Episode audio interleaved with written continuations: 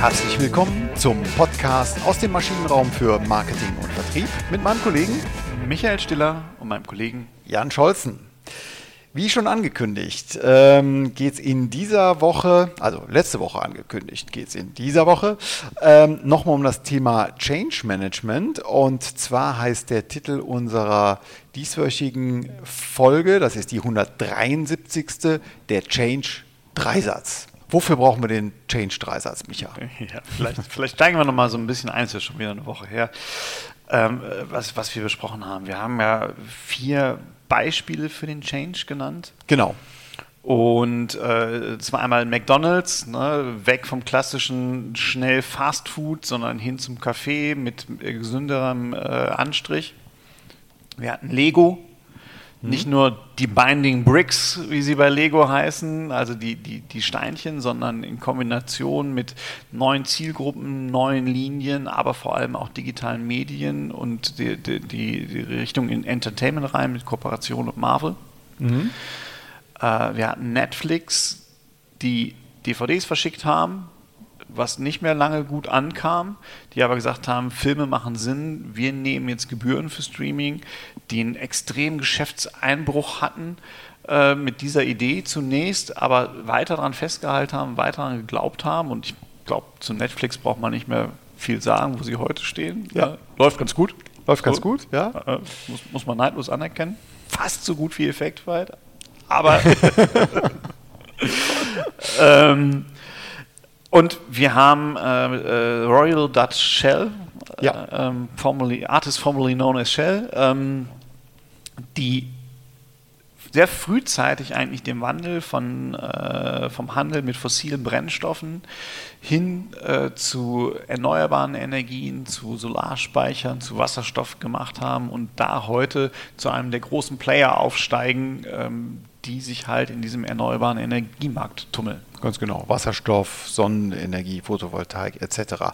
Und was allen ähm, vier Beispielen gemein ist, ähm, dieser Change ist nie geradlinig verlaufen. Ähm, wir hatten beim letzten Mal auch äh, exemplarisch äh, zwei Modelle, Phasenmodelle des Change vorgestellt. Ähm, einmal von Levitt und einmal von Kotter. Und das war eben insofern interessant, als dass es standardmäßig in einem Change Management Prozess immer äh, ein Gang durch das Tal der Tränen ansteht. Echt ganz interessant, ne? Äh, ja, dass genau. man da durch muss. ja, man muss da durch und wichtig ist ja, dass man sich das klar macht und das haben wir letztes Mal auch gesagt, ne? die Gefahr ist ja im Tal der Tränen angekommen zu sein und zu denken, alles ist falsch. Wir gehen wieder zurück. Wir gehen wieder zurück, genau. Ja. Und das wäre natürlich der, der größte Fehler.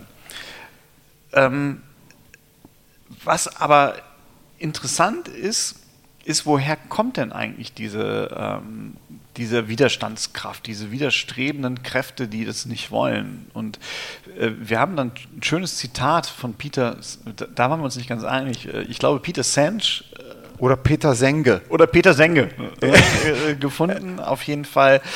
Äh, ein Professor am MIT, der sich mit Organisationsentwicklung ähm, mhm. intensiv beschäftigt. Und der sagt, People don't resist change, they resist being changed.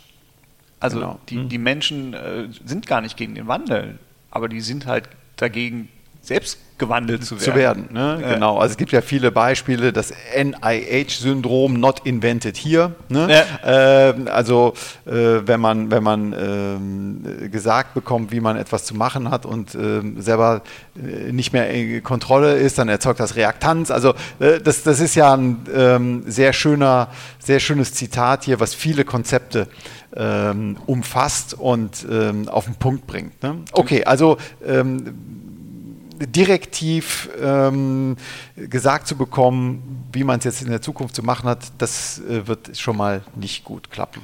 Genau, und es ist, und jetzt kommen wir auch zu unserem, zu unserem Dreisatz, denn es gibt so drei wesentliche Quellen dieses Widerstandes. Ähm, und eine ist genau das, was du gerade sagst. Ne? Ich hab's, es gibt ein wunderbares Training, äh, das ist so ein, so, ein, so ein Mental Coach eigentlich. Das Training heißt der Selbstentwickler, ist jetzt auch schon echt alt, Äh, der Selbstentwickler heißt Der Selbstentwickler von Jens Korsen. Ich weiß nicht, ob man es noch bekommt. Mhm. Ich habe damals die Audio-CD, das muss aber so 2004, 2005 gewesen sein. Großartig, ich bin, bin Fan. Äh, mhm. wenn, ich sie, wenn ich die CD noch irgendwo einschmeißen könnte, würde ich es auch immer wieder hören. Ich habe es nur zum Download nicht mehr gefunden. Ähm, und habe auch kein CD-Laufwerk mehr gefunden, leider Gottes, wo ich es überspielen könnte. Ähm, aber der hatte immer so einen, so einen, Satz geprägt, wenn man so down ist, wenn man, wenn man äh, schlecht gelaunt ist, wenn man denkt, es klappt alles nicht, es denkt mich. Es denkt mich. Genau. Also ne? wenn ich gedacht werde, dann äh, ist es schlecht. Genau, und ich bin nicht mehr aktiv im Boot. Ne? Ich steuere nicht mehr meine Gedanken, sondern es denkt mich einfach. Und ich beschreibe das dann ganz gerne mit, es changed mich. Mhm. Ne, das ist dieser Kontrollverlust. Äh, da kommt jetzt irgendeine Führungskraft her oder noch schlimmer, da kommt irgendein so Depp von Berater her und der erzählt mir jetzt, was ich zu tun habe. Nee. Ne, und das ist genau das, was du sagst. Das produziert Reaktanz und Reaktanz ähm, kann sich in ganz unterschiedlichen Dingen äh, ähm, äußern, bis hin zum Gegenangriff, ne? bis hin zu, ich torpediere das jetzt einfach äh, genau. mit allem, was ich kann. Genau, und einfach nur deswegen, weil ich selber nicht mehr die Kontrolle über meine Situation, über meinen Arbeitsplatz, über mein Beschäftigungsfeld, über mein Unternehmen, was auch immer habe. Ähm, dieser Kontrollverlust, der ist gefährlich und den gilt es eben zu umgehen. Genau.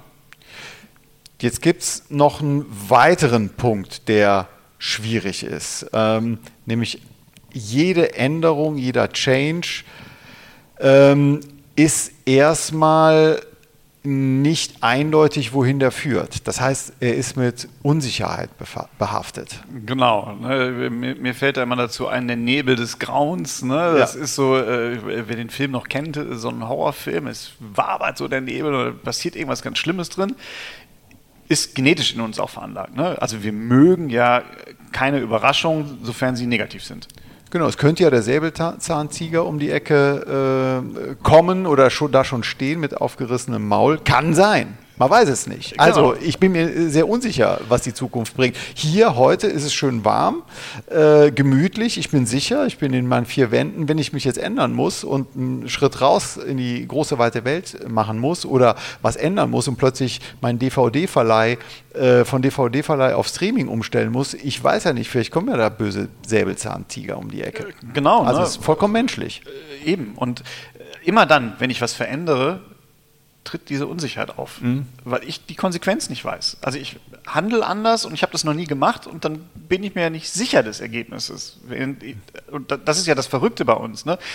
Dann tun wir lieber etwas, wo wir wissen, das ist jetzt doof. Das Ergebnis ist auch nicht cool. Mhm. Ne? Oder ich fahre einfach weiter geradeaus, da kommt die Wand, ich weiß, die crasht dagegen. Wenn, wenn ich Glück habe, geht der Airbag auf, aber ich weiß, was passiert.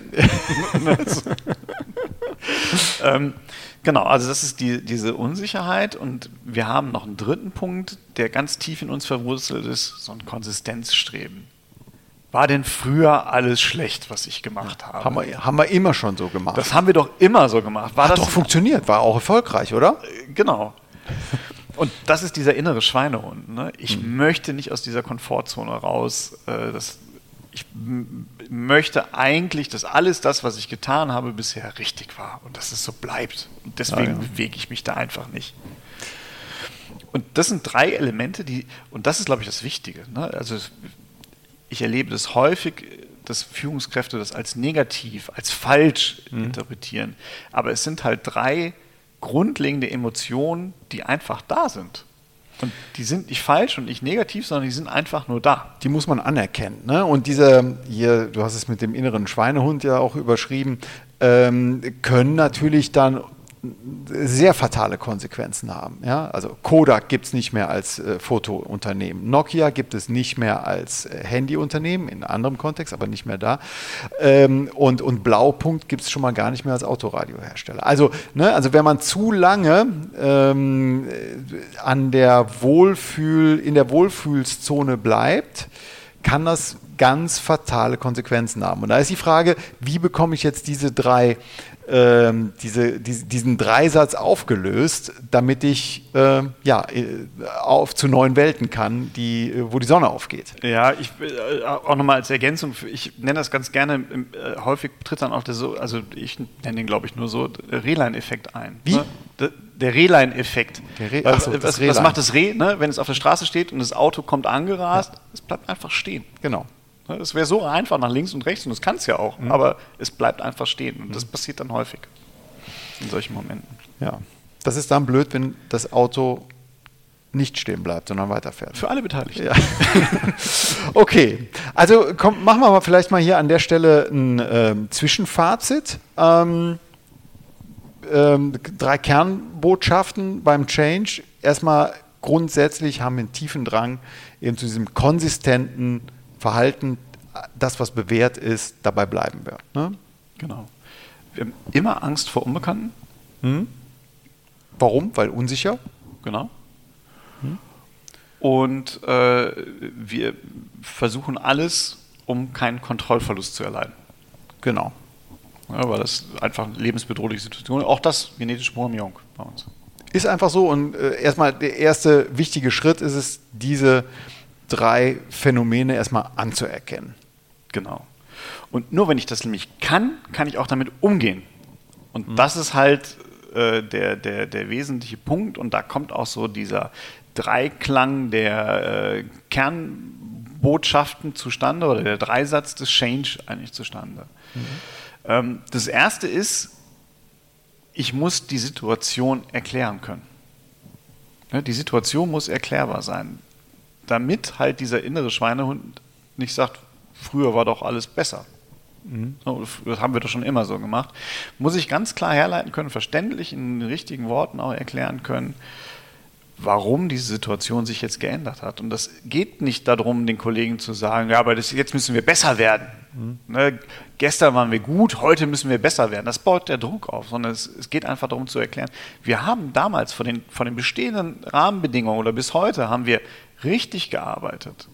Ne, wir hätten vielleicht was optimieren können, ja, nein. Aber der, der Rahmen ändert sich gerade. Und das muss man glaubhaft vermitteln. Und ich glaube, da darf man auch nicht so, aber die Energiewende oder äh, ich finde dieses Gerede in Energiewirtschaft beim Gas, wir haben eine Brückentechnologie. Ja, was passiert? Alle sagen, ja, ist eine Brücke, das ist eine lange Brücke. Ich denke an Dänemark so, ne, da fahren wir ewig drauf.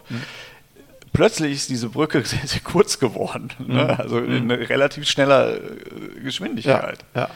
So, und, und was macht die Branche dann? Die sagt, oh, da können wir doch entweder gehen wir wieder zurück zu Atomenergie oder eine Ausfahrt weiter war Kohle. Fanden wir doch auch mal ganz cool. Ne, Das ist ja das, wie wir da gerade reagieren. Ja. Anstatt zu sagen, nee, komm, lass uns was anderes machen. Ne? Lass uns den anderen Weg gehen, auch wenn der steiniger ist.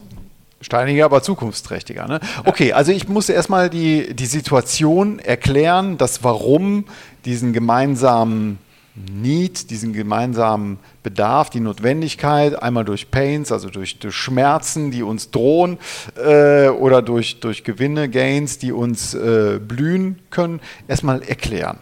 Genau. Ne, das, die, die Leute abholen. Ja, könnte man auch so einfach sagen. Ne? Ne? Genau. Ja. Das, äh, Aber äh, nochmal, also das hast du jetzt so schön auf den, auf den Punkt gebracht, die Leute abholen, aber das geht dann insofern, ähm, greift das dann zu kurz, wenn du dann mit Plattitüden wie, ja, wir müssen uns Ja. ändern, weil die Energiewende steht an. Das, das sagt keinem was. Äh, In der Energiewirtschaft, in der Medizintechnik übrigens auch nicht. Ne? Genau, da schon mal so vorausschauend der Blick auch wieder zum Storytelling. Ne? Es muss in die Situation des, des Menschen oder der, derjenigen, die den Wandel vorantreiben sollen, nämlich meinem Team. Ja. Die müssen sich in dieser Situation irgendwie wiedererkennen können. Und nicht die Energiewende. Angela Merkel und ich haben beschlossen, ne? sondern äh, das muss halt konkret sein. So sieht's aus. Ähm, der zweite Punkt oder diese zweite, ähm, dieses zweite Phänomen, Phänomen, was wir anerkennen müssen, ist, dass wir Unsicherheit überhaupt nicht mögen und äh, oder Überraschungen mögen wir nur, wenn sie positiv sind. Also ist der Kniff, um diesem Phänomen zu begegnen, ja, dass ich die Konsequenzen ähm, ja äh, entweder kontrollierbar, aber doch äh, vorhersehbar skizziere. Ne? Genau. Und das bedeutet nicht, ich muss das große Ende wieder viel zu blumig skizzieren, sondern ne, auch da, klar bin ich als Führungskraft, ich weiß es ja nicht. Ich weiß nicht, wird das Streaming funktionieren. Aber ich kann diesen Weg aufzeigen, ich kann diese Zwischenetappen aufzeigen, ich kann mhm. sagen, das sind unsere Exits. Ne? Wenn das nicht funktioniert, dann machen wir das. Mhm. Ich muss halt diese, diese Unsicherheit rausnehmen, ohne dass ich jetzt äh, aufdrücke, und das wird schon funktionieren, wir ziehen das jetzt hier durch. Das nimmt mir ja auch keiner ab. Mhm. Ne, das ist ja eher so alter Führungsstil, ich baue jetzt Druck auf, der Papa weiß das schon alles, ja. marschiert. Mhm. Ne? Schwierig. Ja. ja. Nee, aber also dann, um diese Unsicherheit ähm, handhabbarer zu machen, sagen wir es mal so, helfen eben Szenarien. Ne? Also das könnte passieren, das könnte passieren, das könnte passieren, wenn dann. Ne? Und äh, das muss nicht alles äh, klar und klar formuliert sein, aber zumindest doch so, so, so, so Korridore, Zielkorridore oder Szenarien, die helfen dabei, um eben diese Unsicherheit zu reduzieren und ja, die Stoßrichtung einfach mal klar zu machen. Genau, und ich glaube, das, was du äh, richtigerweise und wichtigerweise gesagt hast, wenn dann. Mhm. Ne? Also ich, wir haben jetzt ja ein bisschen äh, die, die, diese Expertenrunde, diese Corona-Expertenrunde hat ja gerade getagt. Die haben jetzt auch Unsicherheit nehmen wollen, glaube ich. Unterstelle ich denen jetzt einfach mal. Und wir haben jetzt aber ein Szenario von, alles läuft so weiter, wie es jetzt gerade ist, mhm. bis zu, wir haben wieder einen vollen Lockdown mhm. mit allen Dingern. Und da ist so ein, das ist nicht gut. Da, da wäre so der Punkt, wenn gut. wir auf dieses doofe Szenario hin, dann haben wir folgende Etappen vorher geplant, um das abzumindern und abzulindern, sodass wir nicht komplett dahin gehen. Ja, ne? ja, ja. Und das ist halt dieses Dann fehlt jetzt einfach gerade. Mhm. Ja, und der letzte Punkt ist, ähm, ja, Kontrollverlust ist äh, äh ganz furchtbar. Also wie schaffe ich es, diesen Kontrollverlust abzubauen? Genau, ich muss, äh, darf, darf die, die Menschen, die Kolleginnen und Kollegen ähm, nicht einfach vor veränderte Tatsachen äh, stellen, sondern ich muss denen das Gefühl geben, dass dieser Wandel beeinflussbar ist, auch mhm. von jedem Einzelnen. Und die Standardgegenfrage, die dann halt auf Vorträgen kommt, ist, ja, aber dann machen die mir ja wieder alles kaputt, was wir uns vorher überlegt haben. Warum sollen wir das denn dann überhaupt machen? Dann fragen wir ja von vornherein die Basis. Mhm. Aber so kann Wandel auch nicht funktionieren. Eben weil die meisten ja eigentlich gar nicht verändern wollen. Ne? Die, ja. Da wird immer der Drang zum Status quo sein. Mhm. Aber was passiert, wenn ich vorher die Situation erklärt habe? Also warum müssen wir uns wandeln? Was sind die Konsequenzen, so wie wir sie als Führungsteam sehen? Wenn ich das erklärt habe und dann sage, was würdest du denn machen? Wie siehst du denn diese Sache? Da ist die Chance, dass mir jemand sagt, du, das ist doch alles totaler Quatsch. Mhm. Ne, das funktioniert ja gar nicht dann habe ich zwei Möglichkeiten. Entweder es ist ein Querdenker, den habe ich dann schon mal identifiziert, was ganz gut ist, ne, weil mhm. der wird sich auch nicht fügen in den Wandel. Ja. Ähm, oder ich habe einen, einen riesen Fehler gemacht von vornherein und derjenige hat mich drauf gebracht positiv. Ne? Mhm. Oder ich kriege noch weitere Anregungen, ich werde bestätigt in meinem Weg, ich habe das Commitment und werde noch, kriege noch weitere Anregungen, die ich in meinen Überlegungen mit aufnehmen kann und entscheiden kann, wollen wir das machen oder nicht und erklären kann, nee, das machen wir nicht so oder machen wir doch so, das nehmen wir gerne mit auf. Mhm. Ne? Und dadurch schaffe ich ja nochmal ein stärkeres Commitment, weil ich diesen Kontrollverlust einfach vermeide. Richtig. Und ich habe, ja genau, ähm, damit gebe ich ja nicht nur die Illusion, sondern ähm, schaffe ich das Commitment, hast du eben gesagt, des Mitarbeiters oder des, des, des Teams, ähm, um selber das Schicksal in die Hand zu nehmen. Und damit habe ich natürlich die Kontrolle wieder über die Situation ähm, erreicht, zurückgewonnen. Genau. Okay. Verstanden soweit. Genau. Das sind halt viele emotionale Dinge, mhm. äh, die da drin stecken. Also wir haben natürlich aber nicht nur die, die Emotionen, es gibt auch rationale Dinge, die da äh, drin stecken. Es gibt äh, klassische Modelle, die halt äh, auch nochmal gucken in diesem Dreiklang äh, nicht, nicht, nicht ähm, dürfen, nicht können, nicht wollen. Mhm. Ne? Da stecken auch noch viele, viele Elemente drin. Man muss halt gucken, wo sind jetzt diese Widerstände? Sind es nur diese, diese Ängste? Gibt es vielleicht aber auch dieses Gefühl, ich darf das doch gar nicht? Der will das von mhm. mir, aber ich darf das doch gar nicht. Ne? Das haben wir auch in dem, in dem äh, acht Phasen von, von Kotta gesehen. Ich muss die Mitarbeiter auch dazu befähigen, ich muss die dazu ermutigen, das zu tun. Ja. Also Kern, was, was sich jetzt hier gerade so durchzieht, ist ja, ähm, Kommunikation ist mit das Wichtigste. Konkrete, ja. relevante Kommunikation ist, ist das Wichtigste in so einem Change-Management-Prozess, um ihn nicht äh, zu lang werden zu lassen, dass er sich totläuft im wahrsten Sinne des Wortes, sondern um ihn, ähm, um ihn positiv zu gestalten, äh, positiv zu beeinflussen und eben aus, äh, ja, um jetzt mal die Plattitüde zu, äh, zu bemühen, um aus Betroffenen eben Beteiligte zu machen. Genau, und äh, so, so, so, weitere Plattitüden in der Kommunikation. Ne? Meine Mama sagt das halt ganz oft, nach Regen kommt auch wieder Sonnenschein. Das ist bei meiner Mama gut. Es gibt mir halt ein wohliges Gefühl, weil sie das macht, seitdem ich fünf bin. Stimmt aber, sie hat recht. Sie hat auch, auch recht. hier hat sie recht. Micha. Ja, aber im Change, äh, im Change kriegt man keinen Mitarbeiter jetzt dadurch committed. Das stimmt. Also da ist dieses Ding, Szenario, wenn dann, äh, tu das und äh, damit rechnen wir, ist dann sicherlich konkreter und auch zielführender. Gekauft, gekauft. Aber schönen Gruß an deine Mutter an dieser Stelle. Ja, genau. ähm, Gut. Ja. Was dabei hilft in dieser Kommunikation, in diesem Dreisatz, ähm, und das ist, glaube ich, nochmal ein, ein ganz guter Punkt. Wir haben jetzt vier Change-Modelle ja ge gesagt: McDonalds, Netflix, Lego. BP? Ähm, äh, äh, nee, Shell. nicht BP. BP, jetzt sage ich auch noch BP. Ne? äh. Shell, ja klar. Äh, genau. Ähm, bei all diesen Change-Ansätzen, bei all diesen Change-Beispielen ist eins immer gleich geblieben: der Unternehmenszweck. Mhm. Ne? Der Purpose. Der Purpose ist gleich geblieben, um jetzt hier mal eine, eine, eine, Brücke zu schlagen zu den, zu den letzten beiden Folgen. Genau, auch, ne? und da will ich auch gar nicht jetzt. Ne? Nee, nee, da haben wir jetzt Tolle Folgen. Ne? Wir haben eine Solo gemacht, zwar mit Professor Esch. Ich glaube, wir haben das Thema ganz gut äh, erfasst. Aber äh, wenn man sich vor dem Change einmal klar macht, was ist denn eigentlich unser Unternehmenszweck, mhm. dann hat man halt wenigstens diesen Rahmen, diesen Polarstern. Ja äh, der mir so ein bisschen die Richtung gibt und der mich nicht vom, vom Weg abkommen lässt. Und das gibt den, den Kolleginnen und Kollegen natürlich auch eine Riesensicherheit. Ganz genau, ist ja auch ein zentraler Bestandteil, äh, zumindest die Kommunikation der, der Vision und, und, und des Purpose in dem Phasenmodell hier von, von Cotter und Levitt, ähm, spielt da eine große Rolle. Ja, mhm. genau. Und ähm, äh, was, was auch noch ein, ein, ein äh, Aspekt ist, die Art der Kommunikation. Nutzen Sie Storytelling. Ne, das ist genau das, was wir jetzt gerade schon mal angesprochen haben. Im, Im, Storytelling, ich will jetzt gar nicht auf, ich glaube, das Phasenmodell, was wir jetzt mal auch eingeführt haben, ich weiß nicht mehr, in welcher Folge wir das gemacht haben. Das war früh. Das war früh, ne? Ja. wir haben da früh drüber gesprochen. Aber dieses, holen Sie die, die Menschen da ab, wo sie sich gerade befinden. Ne? Seien Sie nicht der Held. Nein. Die sind nicht der Held im Change, sondern es sind Ihre Kolleginnen und Kollegen, Ne? Nicht Sie als Führungskraft sind der Held. Und nehmen Sie die mit auf die Reise, zeigen Sie die Bösewichte auf und machen Sie klar, warum Sie jetzt der gute Mentor sind. Ne? Ja. Seien Sie da glaubwürdig, äh, gehen Sie da an die Seite äh, Ihres Teams und äh, bringen Sie halt da durch und zeigen Sie die kurzfristigen Erfolge, die langfristigen Verfolge und, und dieses neue Normal, diese Verstetigung. Ne? Warum wird es da oben besser auf diesem Plateau, was wir erreichen wollen? Auch das, da kann ich nur zu animieren, sich wirklich damit zu beschäftigen, um halt einen strukturierten, konsistenten Denkrahmen zu haben, um die ja. bo relevanten Botschaften auch absetzen zu können.